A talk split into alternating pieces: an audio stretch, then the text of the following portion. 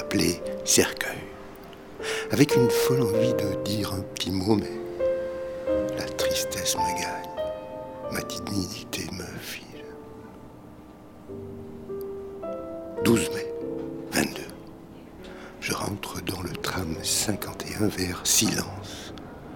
L'heure semble suspendue, figée. L'arrêt du tram, crématorium. C'est bizarre, pourquoi pas silence? Curieux cet endroit limite de Bruxelles qui, bizarrement, devient un moment de hors temps et étrangement silencieux. Aujourd'hui, le soleil est doux. Dans le tram, je retrouve Olivier, puis Didier. Et déjà, les souvenirs s'égrènent et refont surface. Avec une douce joie. Aujourd'hui, je vais voir Jean-Luc pour la dernière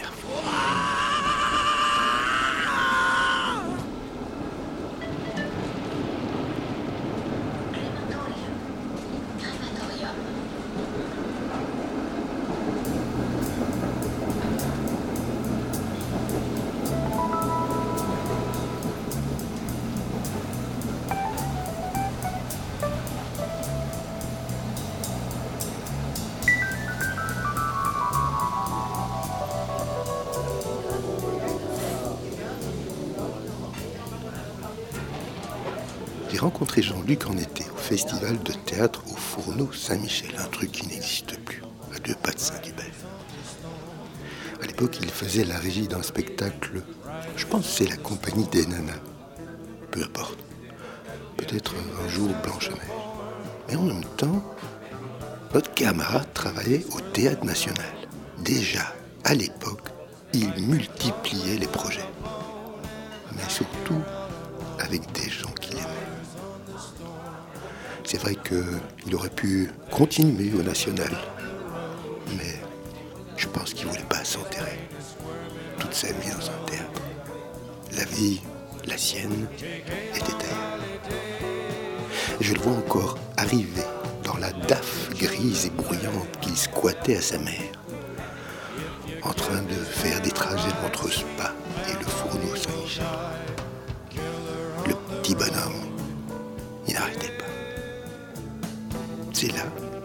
C'est là que notre amitié a débuté, ça,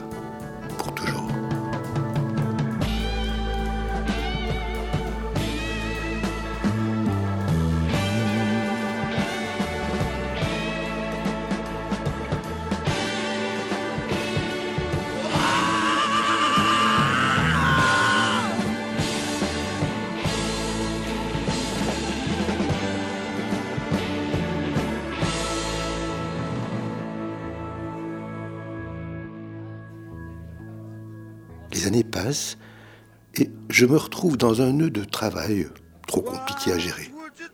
Je l'appelle et je Jean-Luc, tu peux pas venir dans une caserne pour t'occuper de l'électricité et d'un spectacle Et voilà qu'il arrive.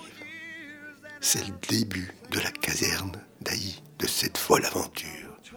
Avec ce spectacle étrange, magnifique, la pilule verte, créé par Martine Weckart minutes de son subside.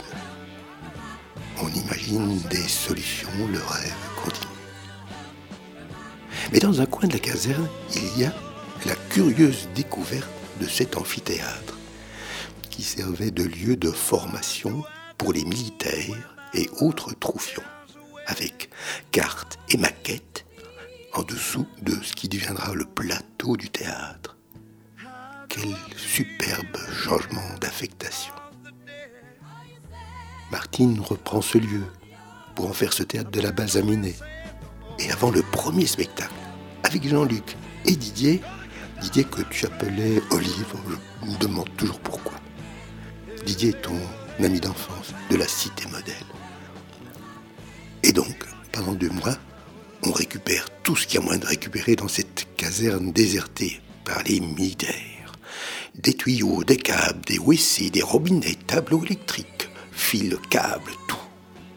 Quand les militaires ont fui la caserne, ils avaient tout laissé en l'état, du courant partout.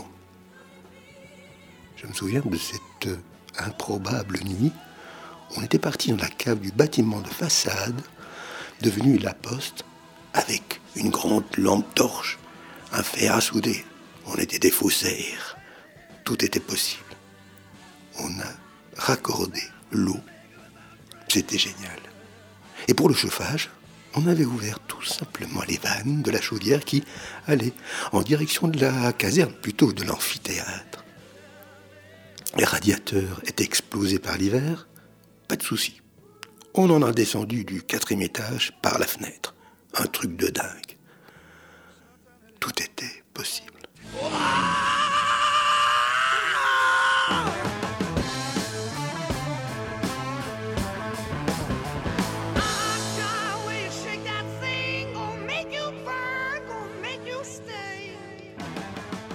Spécialiste du courant, il m'avait raconté qu'il avait ponté des fusils pour que la lumière soit au bout des projets. Mais tout finissait par briller.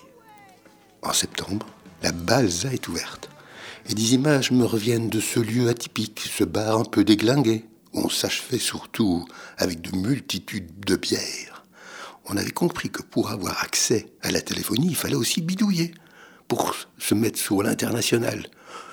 Je vous assure, quelle rigolade. Mais on était vraiment à la masse, vraiment. Après, après je suis parti au théâtre voisin, le 140, sans continuer à voir ce petit bonhomme d'une folle et belle énergie. Durant ces années, même si le portable n'était que lointain, on a continué à boire des coups, se voir, bidouiller des circuits électriques, inventer des lumières, jouer dans cette ville nocturne et en mouvement. Quelquefois, tu t'endormais dans les cafés de la nuit, un peu ivre, mais toujours content. Jamais, jamais agressif. Il fallait te ramener, bien sûr. Ou on te jetait dans un taxi. Pour toi aussi, ta vie, c'était le début de l'informatique. Avec le ZX81. C'est qui encore? Je sais, ça ne raconte plus rien à personne, mais j'étais déjà dans la nouveauté, que dis-je, connecté alors qu'Internet était à son début.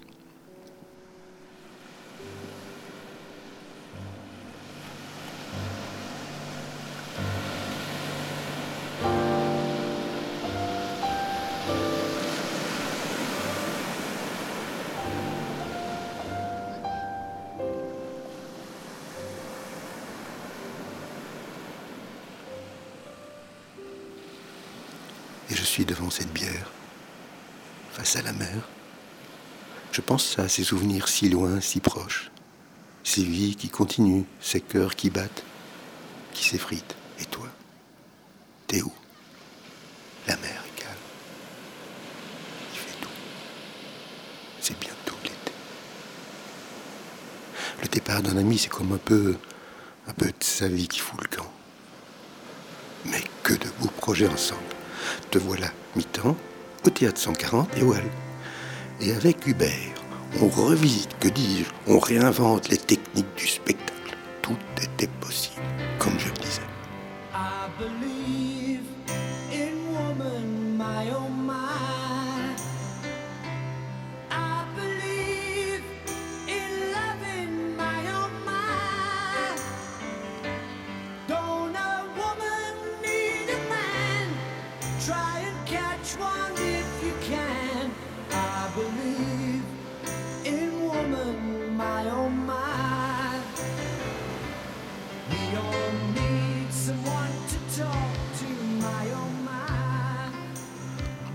on fait quelquefois la régie des spectacles. Des spectacles amenés par Joe, que, tu appelais volontiers le taxi. Tu te souviens de ce spectacle de George Coates, un Américain, de New York On était affublés de casques pour écouter les ordres de la régisseuse. Mr. John Luke and Xavier Standby Q22 On était mort de rire. En dessous de ce décor magique. On était en 1986. C'était le temps du CAI Festival. Évidemment, tout se terminait dans ce long tuyau qui était le bar des artistes à droite de la scène, bleuté, engorgé de fumée. Et puis cette autre fois, où avec Hubert, on devait déplacer pendant un noir plateau des petits sapins en carton-pâte. Et cela à toute vitesse. Et on s'était retrouvés tous les trois, morts de rire, derrière nos sapins en carton, Hubert ayant laissé tomber le sien, façon château de cartes. Bon, il y a aussi cette légende que tu racontais volontiers. Tu n'aimais pas trop la femme du directeur du théâtre national. Qu'est-ce que tu lui as fait? Tu lui avais cloué les chaussures, plutôt des pantoufles, au plancher. Alors qu'elle avait un changement rapide et, et patatras dans le décor, morceau de rire.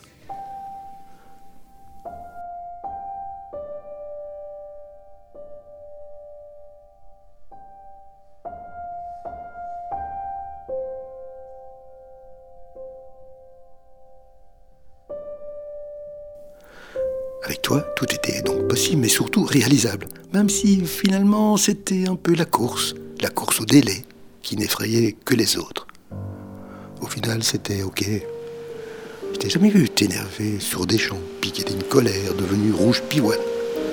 C'est sûr qu'il y a quand même des gens qui tu exécrais. Et la vie continue. Tu passes au théâtre de poche, comme régisseur. Bon, tu restes pas très longtemps.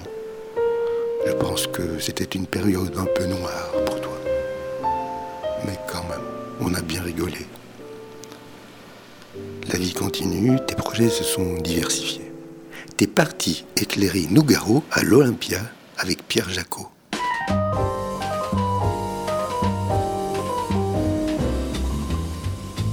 Quand le jazz est, quand le jazz est là, la java s'en, la java s'en va.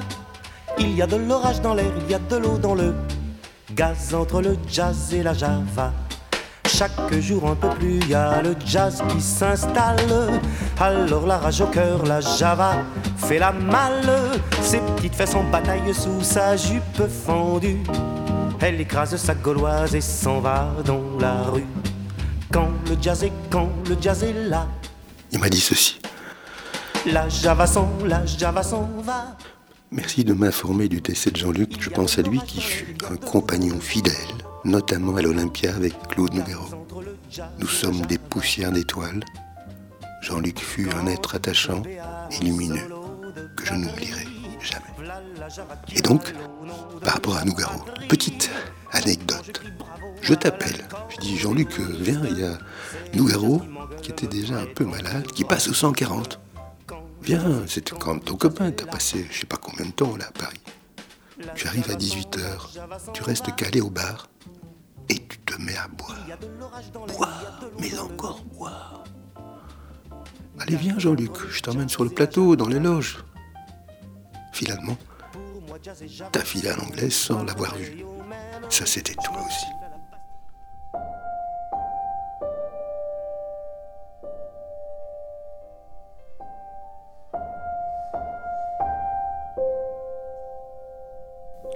Ta vie, c'est aider, dépanner, donner à plein de personnes qui, soi-disant, sont tes amis. Certains ont disparu avec ta maladie.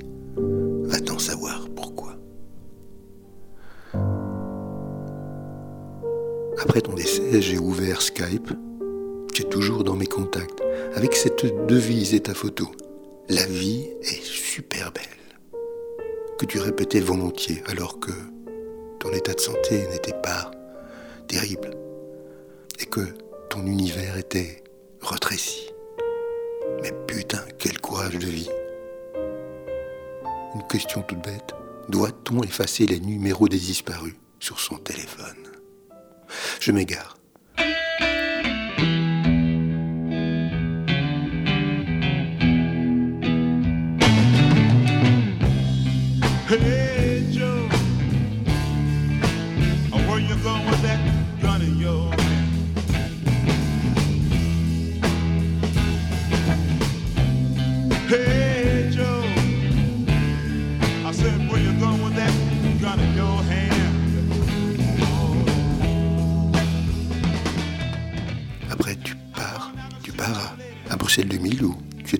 Magicien électrique et logistique. Là, on se voyait pas trop, mais souvent, on se téléphonait. Et toujours cette clope au bec qui doucement finira par te perdre. On se retrouve sur le projet du musée de l'eau à Verviers, cité meurtrie par le chômage longue durée. Musée qui fut noyé il y a un an. Jamais ce temps de cette route vers Verviers où on rêvait de projets lumineux, électroniques, magiques. Et puis cette rencontre avec Yves Durand, le promoteur du projet. Belle rencontre. Un musée en cache un autre. Là, c'est le projet de la gare de Saint-Josse, mené par Paul Delaby, qui deviendra le Jazz Station.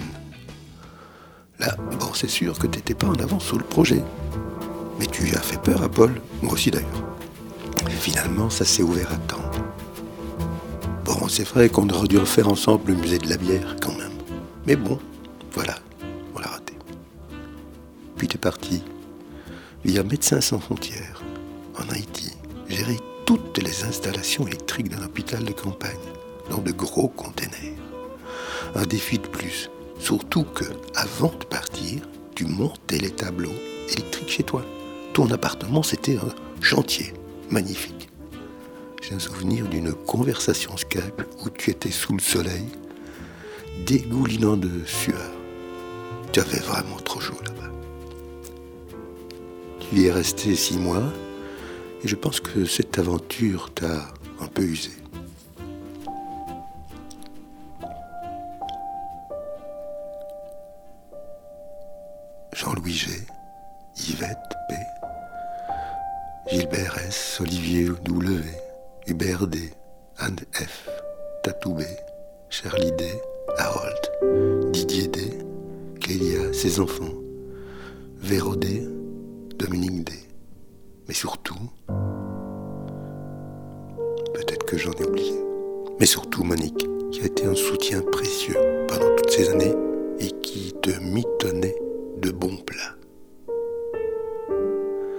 Viens te voir à l'hosto, j'en ai connu des hostos avec toi. Brian, Scarbeck, Bruckmann, hôpital militaire. Tu délires un peu. Tu vois, tu vois, tu délires un peu. Tu vois des fils partout. Tu veux arracher ce tuyau d'oxygène qui te relie à la vie comme si, comme si tu en avais assez de cette contrainte. Je repasse deux jours plus tard. Tu dors tranquille. Tu disparais doucement de ce monde. L'hôpital ne veut rien dire. C'est réservé à la famille. Exit. Je sors dans un désarroi total. Le lendemain, tu décèdes. Et pars pour de nouvelles aventures.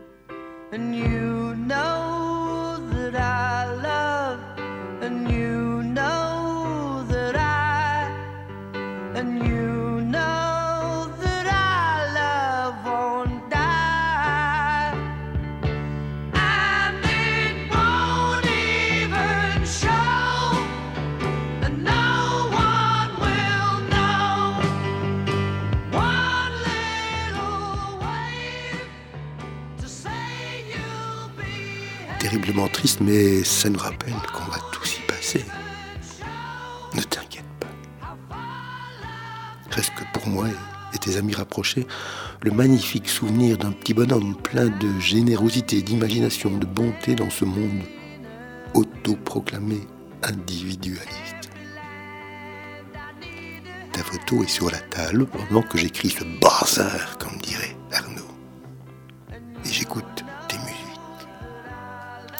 Mes retours à silence. Ton frère fait un petit discours qui te décrit, des photos passent sur l'écran, petit, plus âgé. Ton frère raconte que finalement, tu es un homme libre.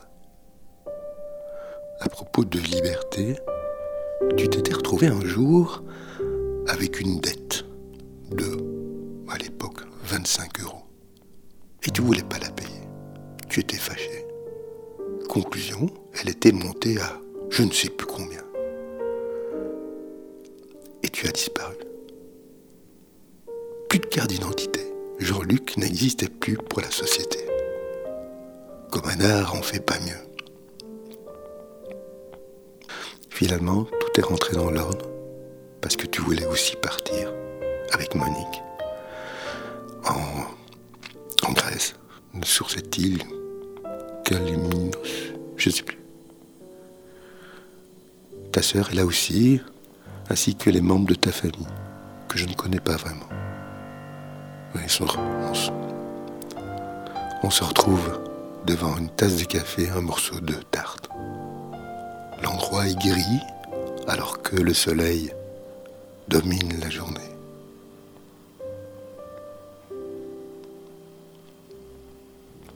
Bizarrement, il y avait deux mondes ce jour-là. La famille et tes amis. Tes amis qui étaient dehors, qui se sont achevés à la bière.